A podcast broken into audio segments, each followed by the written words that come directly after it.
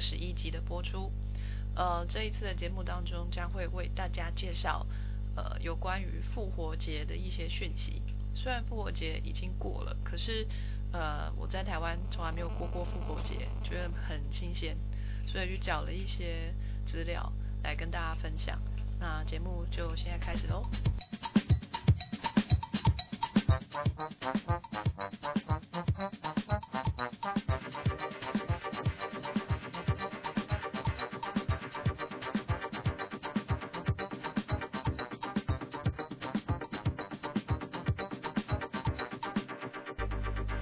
在许多西方国家呢，复活节是一个很重要的节日。在这个节日，大家会有一个 long weekend，就是比平常还要长的一个周末假期。那在英国呢，今年的复活节假期呢，是从三月二十一号星期五，一直到三月二十四号星期一，一共有四天的假期。关于复活节的日期啊。在每一年里面是都不一样。要如何去定定复活节的日期呢？呃，我问过很多人，但是每个人给我的答案好像都不太一样。有的人说是看阳历，有的人说是看阴历。那我找到一个资料呢，它是说复活节是每一年春分月圆之后的第一个星期天。那就是也看阴历，也看阳历。看阴历的话，就是看春分。那看阳历的话，就是星期日嘛，星期一、星期二、星期三，这个星期日是看阳历的。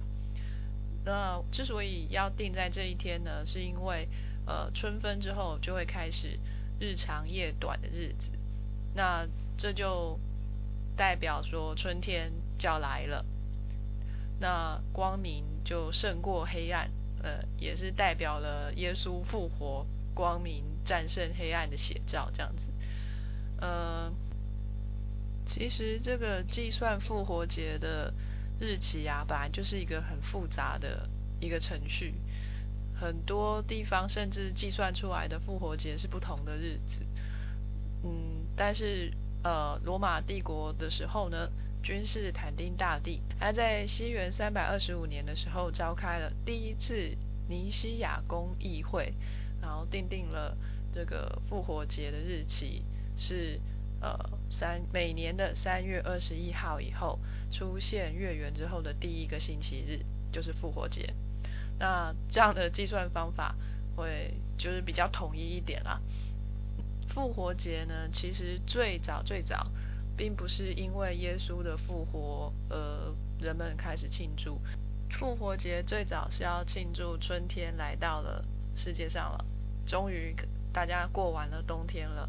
春暖花开的日子就要来了，所以最早呢，复活节是为了要崇拜春天的女神而定定的一个假期。那这个复活节呢，其实就是四天的假期啊，每一天都有不同的名称。像我说了，呃，三月二十一号是星期五嘛。那那那一天放假，那一天的假期叫做 Good Friday，是一个很好的星期五。这样，其实那一天呢是耶稣的受难日，就是他那一天就死掉了。然后呢，在过了就是三耶稣死掉三天之后，他又复活了。所以这个呃复活节的这个星期天呢，就复活节当天是耶稣复活的那一天。耶稣复活的那一天，再隔一天呢，也就是星期一，这边叫做 Easter Monday。那其实，在其他地方有其他的说法，有人叫做 Bright Monday，有人叫 Dingus Day。虽然他们的叫法不一样，但是他们的来源都是一样的。就是在古时候呢，其实复活节是一个很重要的节日嘛，所以大家都会庆祝很久啊。就是在复活节之后，几乎有一个礼拜假期，大家都在庆祝这个春天来到了世界上。所以呢，后来因为工商繁忙嘛，所以没有时间花那么多精力、那么多时间在庆祝这个春天来到这件事情，所以就缩短成一天。相信活在那个改成一天那个年代的人们，应该会觉得心里很圈圈叉叉吧。那在 Good Friday 的那一天呢，也就是呃复活节假期的一开始，在传统上呢，人们会开始吃，会吃一种呃叫做十字包的东西，诶，其实就是一个面包啦，但是在上面有一个呃十字的图图样，英文叫做 Hot Cross Bun。那这个就是里面有一些这个葡萄干之类的。其实有点像台湾的小餐包啊，吃这个就是为了要纪念耶稣，呃，被钉在十字架上面嘛，所以就把十字架放在面包上面，我们来纪念他，然后把它吃掉。然后呢，星期天，也就是复活节的那一天，人们会开始玩找彩蛋的游戏。呃，那在市面上啊，像我这一次在英国看到很多呃巧克力做的彩蛋。跟巧克力做的兔子，那兔子跟彩蛋呢，已经成为复活节的代表吉祥物了吧？那有有同学问过我，为什么呢都要做成兔子或者是蛋的形状？那我去找了一下资料呢，呃，其实很久很久以前，就是在呃复活节是庆祝耶稣复活的这件事情之前呢。人们呢就开始呃在复活节这一天呢呃玩寻找彩蛋的游戏了。这其实是有渊源的。嗯，在之很久以前有一个传说，就是春天女神呢，她救了一只落难的小鸟。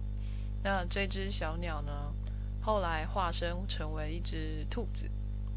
那这个兔子呢？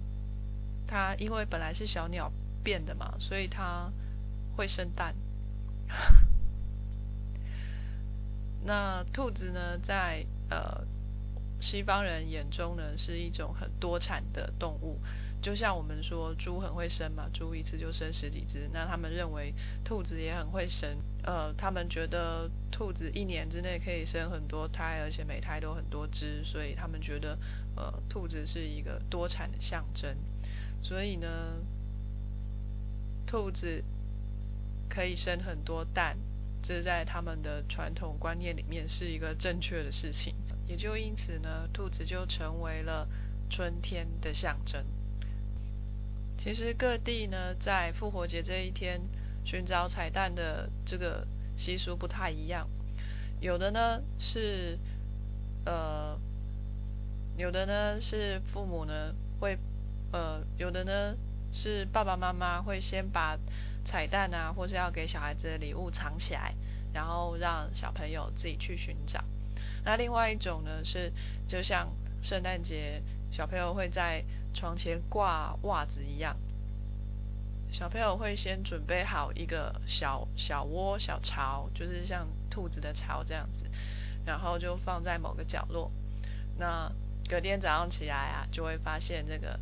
巢里面有礼物，那爸爸妈妈就会跟小朋友说啊，因为你很乖啊，所以啊，那个复活节兔子啊就会送你礼物这样子，所以就有两种两种不同的方法来庆祝复活节。呃，我在这边呢，我在英国还没有正式过过复活节，所以我也不知道。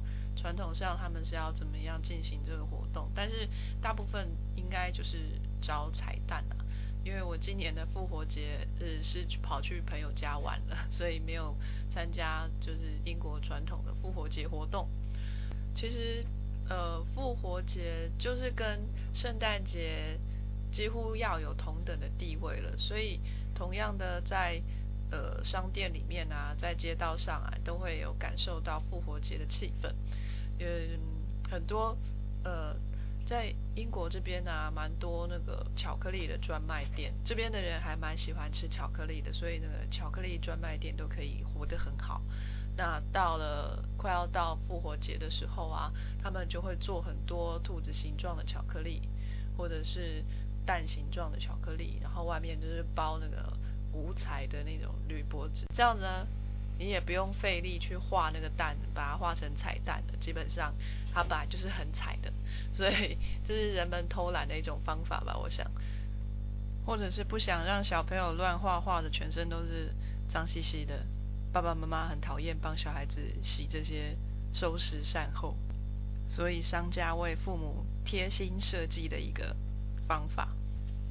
好，大家也许也会开始呃好奇，为什么彩蛋啊？为什么蛋要把它画成彩色的？